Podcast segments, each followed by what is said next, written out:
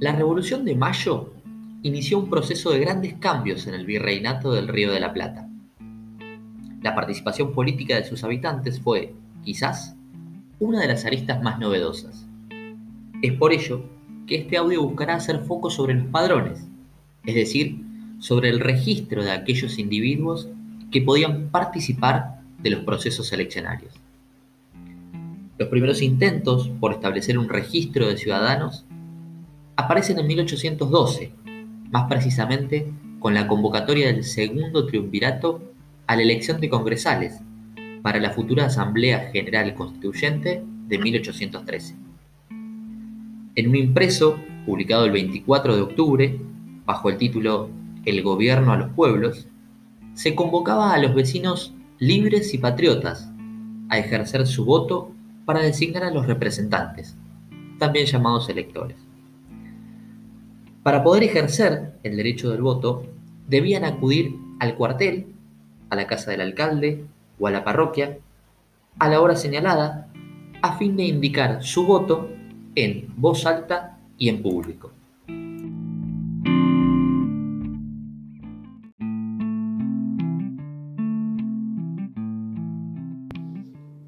Ahora bien, es importante destacar que toda posibilidad de participación política iba atada a la calidad de ciudadano.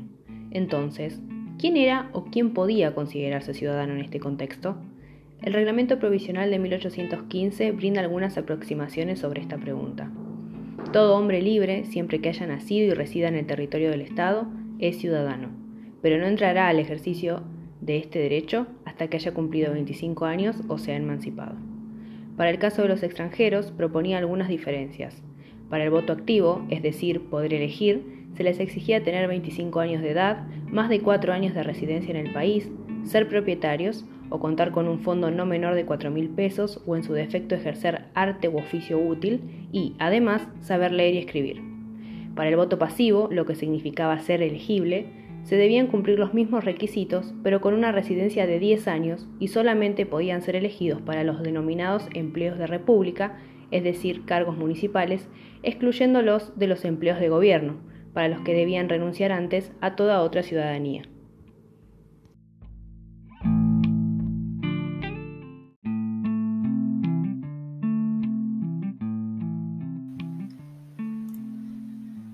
Un aspecto que conservaban ambas definiciones de 1815 es el concepto de vecino, que primaba durante el período colonial.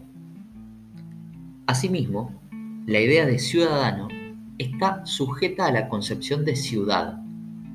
Señala Chiaramonte que la ciudadanía era concebible como posibilidad inmediata, es decir, a escala local o cuando mucho provincial, siendo algo casi impensado la concepción de una ciudadanía rioplatense y mucho menos argentina. Pero retomando nuestra pregunta inicial, a medida que las demandas por la participación política se fueron consolidando como herramienta de legitimación, fue necesario reglamentar cuáles de estos vecinos contaban con el derecho a voto y cuáles no. Es por ello que en el Estatuto Provisional de 1815 se encargaba lo siguiente todas las municipalidades formarán un registro público de dos libros. En uno se inscribirán indispensablemente todos los ciudadanos con expresión de su edad y origen, sin cuyo requisito no podrán sufragar en los actos públicos. Y en el otro, los que hayan perdido el derecho de ciudadanía o se hayan suspensos de ella.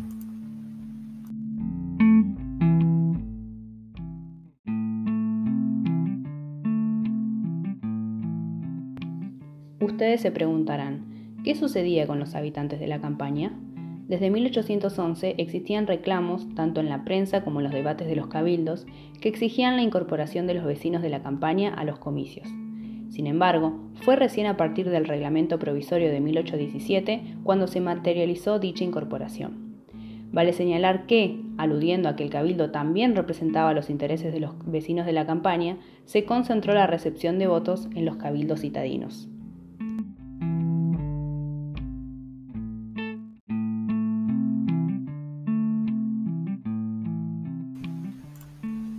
Pero, ¿quiénes estaban a cargo de controlar estas elecciones?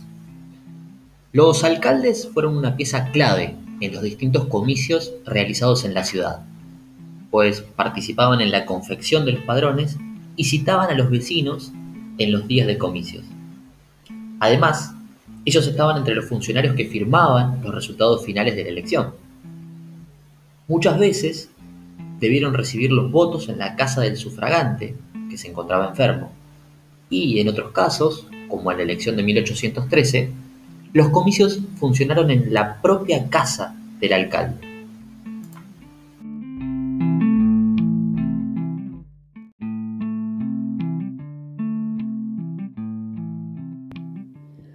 Quizás la transformación más importante en cuanto a los padrones emerge a la par de la construcción de los estados provinciales luego de la caída del poder central en 1820. Oreste Canzanelo señala que una de las más claras muestras del cambio en la forma de entender la legitimidad política fueron precisamente los comicios. Para el caso de Buenos Aires, el autor señala que la ley de elecciones de 1821 significó un gran cambio en la práctica. Dicha ley extendió la obligatoriedad del voto directo para todo hombre libre, natural del país o avecindado en él, desde la edad de 20 años o antes si es que éste fuera emancipado. Sin embargo, y aunque el voto activo se hizo universal, el voto pasivo quedó restringido a quienes poseían propiedades, inmuebles o industriales.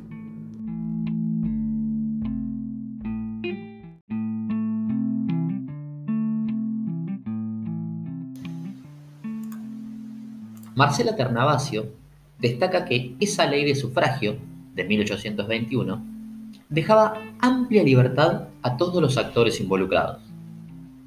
Los votantes acudían a las mesas sin necesidad de inscribirse previamente en un padrón. Podían seleccionar a los candidatos sin estar sometidos a listas previamente oficializadas y tenían el derecho de seleccionar autoridades de mesa. Precisamente, eran esas autoridades de mesa las que tenían la libertad de decidir quiénes estaban en condiciones de votar y quiénes de ser votados. Estas atribuciones tuvieron consecuencias directas en el funcionamiento mismo de la práctica electoral. La condición de hombre libre resultaba muy imprecisa. Los asalariados, jornaleros o agregados eran incluidos o excluidos según el parecer de los escrutadores. La categoría de avecindado o extranjero también produjo fuertes resonancias, que no se exigía ninguna carta de ciudadanía. Una particularidad de esta ley es que los miembros de las mesas electorales en la ciudad eran electos por los votantes, que estaban presentes al momento de abrirse los comicios. En la campaña bonaerense, la presidencia siempre recaía en manos del juez de paz.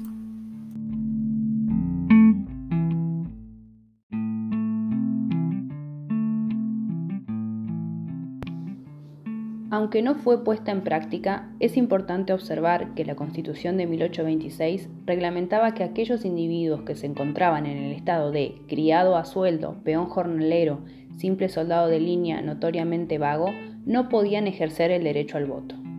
Esto fue algo particular de la Constitución de 1826, ya que las restricciones del ejercicio de la participación en elecciones fueron comunes a todos los proyectos que contuvieran normas sobre la ciudadanía anteriores a 1853, sean de carácter provincial o supraprovincial.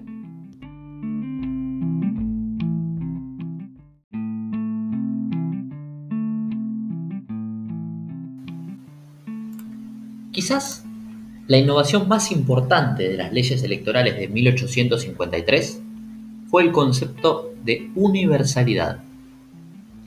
Siempre en referencia a una totalidad masculina, los constituyentes de 1853 buscaron establecer pautas generales sobre el sistema representativo, pero sus precisiones no fueron lo suficientemente resolutivas para subsanar los conflictos que en las elecciones ya se suscitaban. Fue recién en 1857 que el Congreso de la Confederación Argentina sancionó dos leyes que fijaron el marco regulatorio para los comicios nacionales.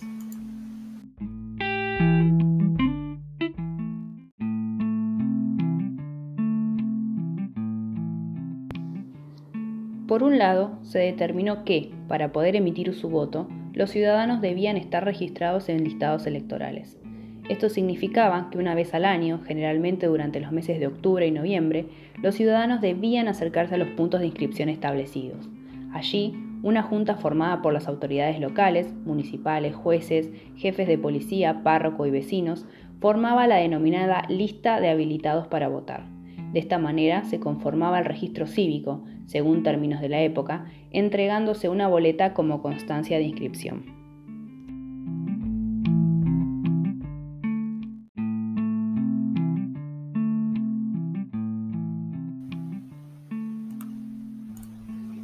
Por otro lado, se estableció un procedimiento para la conformación de las mesas que se ocupaban de recibir los votos y realizar el escrutinio.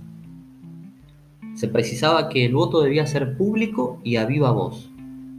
De manera simultánea, se promulgó una ley de ciudadanía que otorgaba el derecho a voto de los varones mayores de 21 años, excluyendo solamente a dementes, sordomudos, eclesiásticos regulares y condenados. Los votantes determinaban de manera directa quiénes serían los diputados que los representan. Una nueva ley, en 1863, introdujo varias reformas sobre la práctica electoral. En primer lugar, determinó la duración de las elecciones a un solo día, mientras que bajó la edad mínima para, emitir el voto a 18 años o menos en caso de estar emancipados.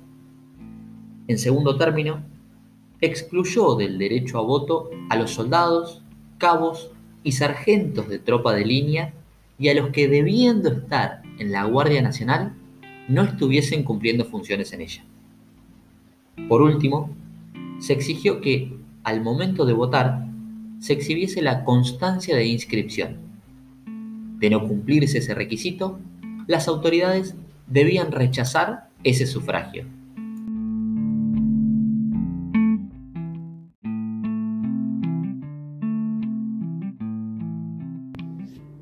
Teniendo en cuenta el incremento poblacional de finales del siglo XIX y las fuertes disputas por la representatividad política de distintos sectores sociales, fue necesaria la revisión de las leyes electorales. Sostiene de Privitelio que fue a partir de la Ley 4161 en 1902 cuando se modificaron algunos aspectos. Precisamente los dos más resonantes fueron la delimitación de las circunscripciones electorales, que aumentó a 120 a nivel nacional, y la confección de los padrones. La propuesta modificaba el sistema de inscripción en los padrones, quitando a los municipios la tarea, para dejarla en manos de comisiones ad hoc compuestas por tres ciudadanos sorteados entre los 20 máximos contribuyentes de la circunscripción. Se elevó la edad mínima para ejercer el voto a los 18 años y la posibilidad de poder participar estaba sujeta a la disponibilidad de la libreta cívica, que acreditaba la identidad del elector. Si bien la cuestión del voto de los naturalizados fue muy debatida, no logró reunir los votos suficientes para ser aprobado. Será recién en 1912, con la ley Sáenz Peña, que estos sean incluidos en los padrones.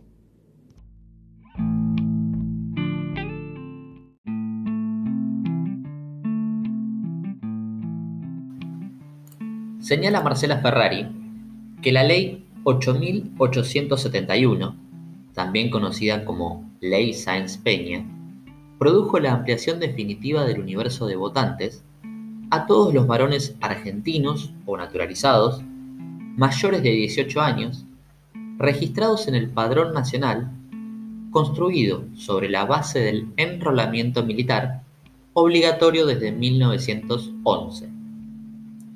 Este último requisito jerarquizaba el deber de sufragar al consagrarlo como un derecho de sangre, concedido a quienes, en caso de ser necesario, darían su vida por la patria.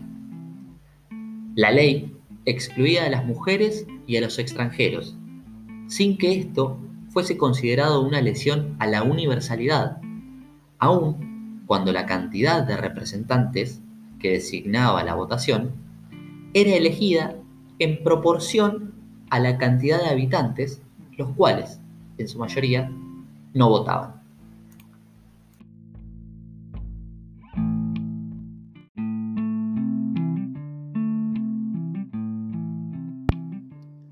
Ferrari señala que el impacto de esta ley fue dispar al interior de cada una de las provincias. Por ejemplo, en la provincia de Buenos Aires se sorteaba una comisión que debía realizar el empadronamiento a domicilio. Los empadronadores debían verificar con anterioridad si el inscripto formaba parte del registro militar. Hasta entonces, el empadronamiento militar solo había sido tomado en cuenta para dar fuerza legal a los reclamos de inscripción de aquellos excluidos por error. De esta forma, recaía en los municipios la confección de los padrones iniciales. Vale destacar que estos padrones eran elevados a una Cámara del Poder Judicial que estaba encargada de convalidar cada uno de ellos.